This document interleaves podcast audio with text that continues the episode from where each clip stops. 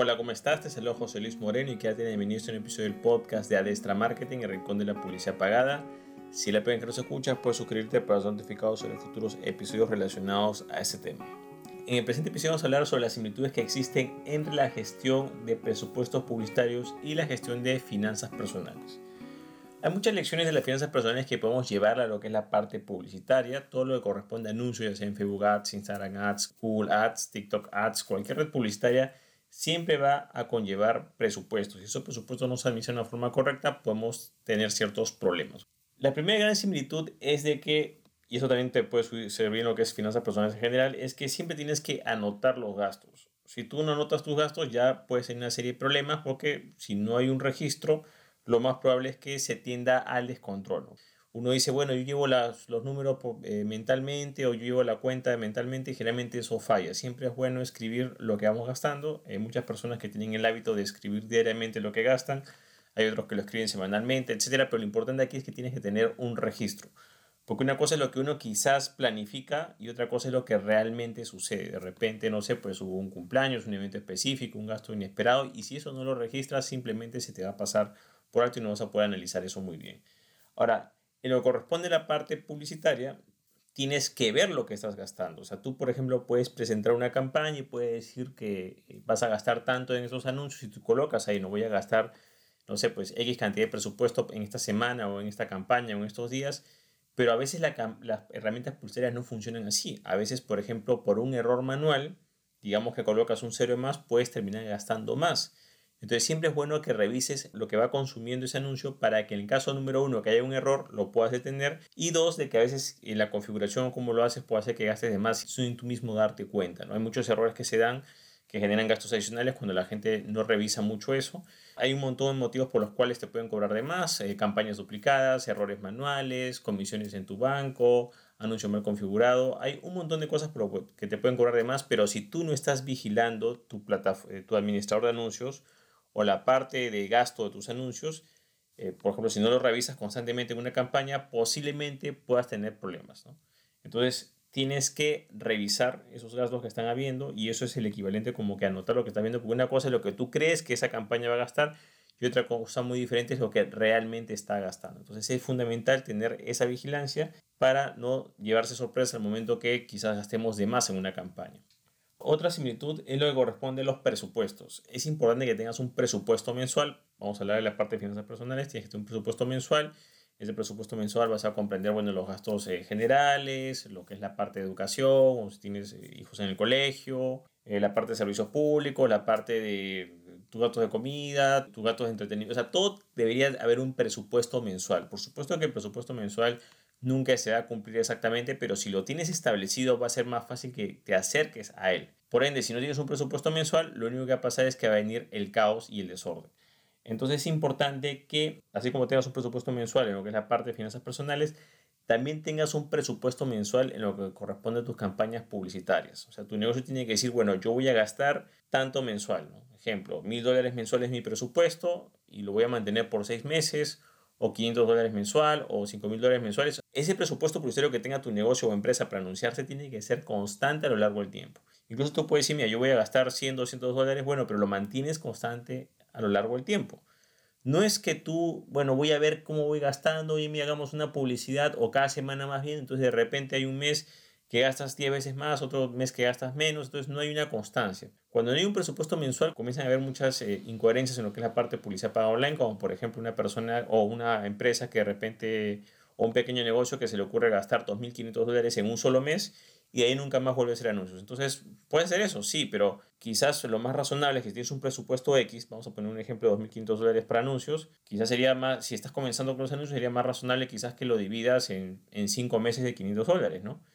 Porque vas a ir practicando mes a mes y te vas a ir familiarizando a que gastes todo en un solo mes, porque estás asumiendo que tú ya conoces todo y generalmente no es así, muchas cosas cambian. Entonces, si tú concentras una gran cantidad de presupuesto en un corto periodo de tiempo, lo más probable es que simplemente estás apostando. Podrías hacerlo, claro, si tienes mucho conocimiento de la plataforma publicitaria. Entonces, lo recomendable es que hagas un presupuesto y que ese presupuesto pueda ser mensual, predecible y a lo largo del tiempo. Por supuesto que lo puedes modificar en algún evento, un lanzamiento especial, no sé, una campaña de fin de año, de fiestas patrias, un eh, Black Friday, lo que sea, pero lo importante es que tienes que tener un presupuesto mensual. Si tienes un presupuesto mensual, vas a tener más predictibilidad y vas a poder organizarte mejor en ese aspecto. Ahora, mucha gente quizás dice, bueno, el tema de presupuestos, eso no viene, el caso, pero hay que tomar en cuenta que en la gestión de recursos, esto eh, es para todos los aspectos de la vida en general y a nivel empresarial, siempre los recursos van a ser limitados y siempre las necesidades van a ser ilimitadas. O sea, no importa la cantidad de presupuesto que tengas, no importa la cantidad de dinero que ganes, no importa la cantidad de ingresos que tengas, siempre esa cantidad de recursos va a ser limitada porque tiene un tope, no es infinito, ¿no? Y la cantidad de tus necesidades siempre va a tender a ser ilimitada, siempre vas a tender a necesitar más cosas. Vas creciendo, necesitas más capital para invertir más cosas, o sea, siempre hay esa variable. Entonces, si tú entiendes esos dos factores, de que siempre eh, los recursos son limitados y las necesidades son ilimitadas, vas a entender que indiferentemente cuál sea tu presupuesto, tienes que gestionarlo bien y la mejor manera de hacerlo es teniendo un presupuesto. ¿okay? Es un grave error no tener un presupuesto porque esto simplemente te va a crear más problemas y más desorden y va a ser más difícil que puedas sacar el máximo rendimiento a ese presupuesto que tienes. Otro consejo importante es que puedas analizar los gastos. Supone que ya hemos hablado que tú llevas un registro, por supuesto que sin registro no puede haber análisis, pero supongamos que tú anotas todos los gastos que tienes diariamente. Eh, por ejemplo, yo lo personal yo lo hago diariamente, hay gente que lo hace semanalmente. Realmente diariamente lo anoto en mi agenda y el fin de semana lo cargo en un Excel y al fin de mes tengo pues una estadística o algo así.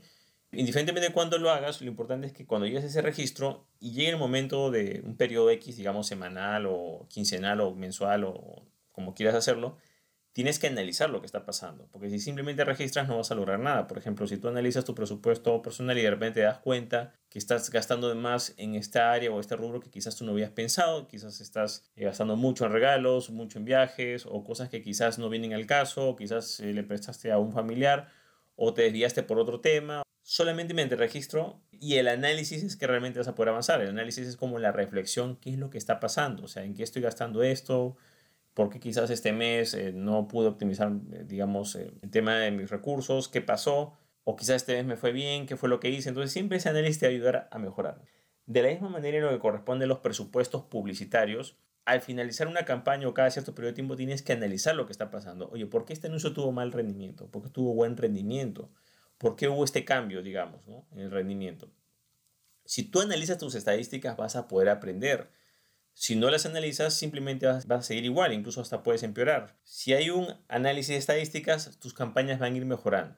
Por ejemplo, si tienes varias campañas de forma mensual, quizás en el primer mes cometas algunos errores, pero si tú aprendes esos errores, lo más probable es que en el segundo mes ya no los cometas y quizás optimices más tus campañas y hay que tomar en cuenta que los anuncios es un proceso de optimización constante, o sea, siempre un anuncio se puede mejorar. Así como las cosas siempre se pueden hacer mejor, bueno, en el caso de los anuncios siempre hay algo que se puede mejorar por más que tú tengas el anuncio ganador, siempre hay un cambio, hay una cosa que puede hacer para que ese anuncio mejore. Y así tengas el anuncio perfecto, ese anuncio perfecto también tiene que cambiar. ¿Por qué? Porque la gente se aburre de ver lo mismo. Cuando la gente ve demasiadas veces la misma cosa, tiende a aburrirse. Entonces, la innovación y el cambio, y sobre todo en este caso la mejora continua, es algo que es inherente a lo que es la publicidad paga online. Por ende, es importante que puedas analizar lo que está pasando, en este caso los datos, en este caso los, los gastos en tus finanzas personales o las estadísticas en tus anuncios, para ver en qué cosa puedes mejorar. Quizás hay un formato que está dando mejor rendimiento, quizás eh, hay un tipo de publicidad que quizás te convierte mejor, tienes que analizar en ese aspecto.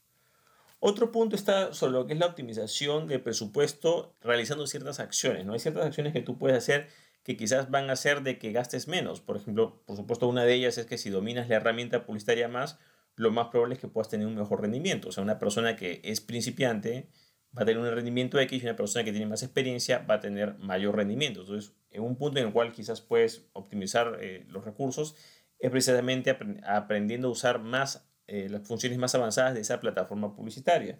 Quizás que aprendas a usar los nuevos formatos, por ejemplo, ¿no? o nuevas funciones que han aparecido. Por ejemplo, en la parte de finanzas personales, por ejemplo, si tú vas a comprar algo, es muy diferente que tú lo compres en efectivo a que lo compres, digamos, en cuotas o a crédito, porque si lo compras en efectivo, tú tienes la capacidad de negociar y en ese momento, en vez incluso de pagar el precio total, tú puedes incluso pedir un descuento y te puedes salir, a, te puedes ahorrar una buena cantidad de dinero simplemente pagando en efectivo. Que si lo haces en cuotas, al final, claro, te puede resultar más cómodo al comienzo, pero vas a terminar pagando eh, mucho más. Puedes terminar pagando un 30, 40, 50% más del valor original.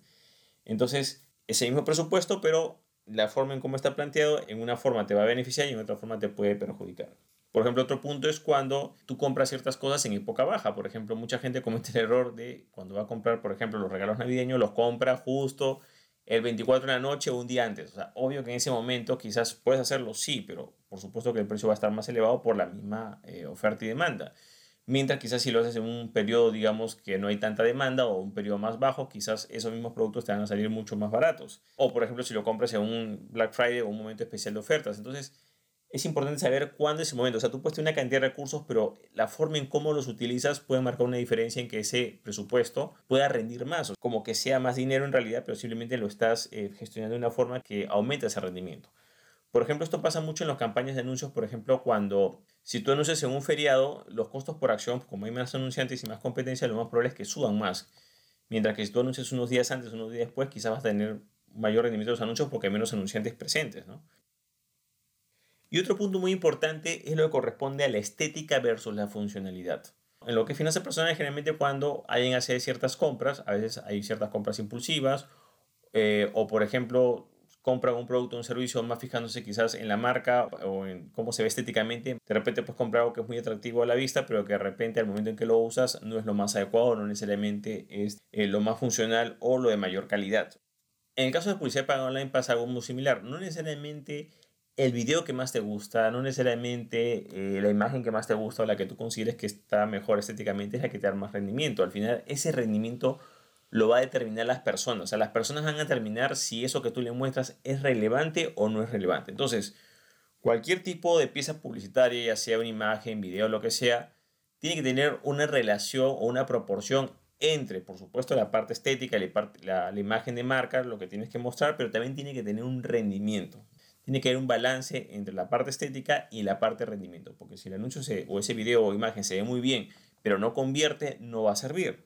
Por otro punto también si convierte mucho, pero si digamos no se toma en cuenta la imagen y es una imagen negativa, no te va a ayudar. Entonces tiene que haber un balance entre lo que corresponde a la parte estética, que en este caso sería el equivalente a la parte de, de marca personal, de imagen corporativa, y la parte de rendimiento. Tiene que haber un balance porque solamente de esa manera es que el anuncio va a funcionar. Tiene que tener esos factores para que realmente pueda ser relevante y se puede tener un retorno en la inversión o que su rendimiento mejore.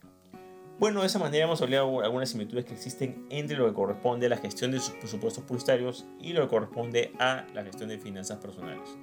Espero que te haya sido útil este episodio. Si te gustó, no te olvides hacer clic en me gusta, dejar tu comentario en la parte de abajo, compartir el episodio y por supuesto suscribirte al podcast. Así si tienes alguna duda o pregunta sobre este tema, Puedes visitar mi sitio web que es josemorenojiménez.com y contactarte conmigo y escribirme tu duda o pregunta que tengas sobre este tema. Bueno, esto conmigo, muchísimas gracias y estamos en contacto. Hasta luego.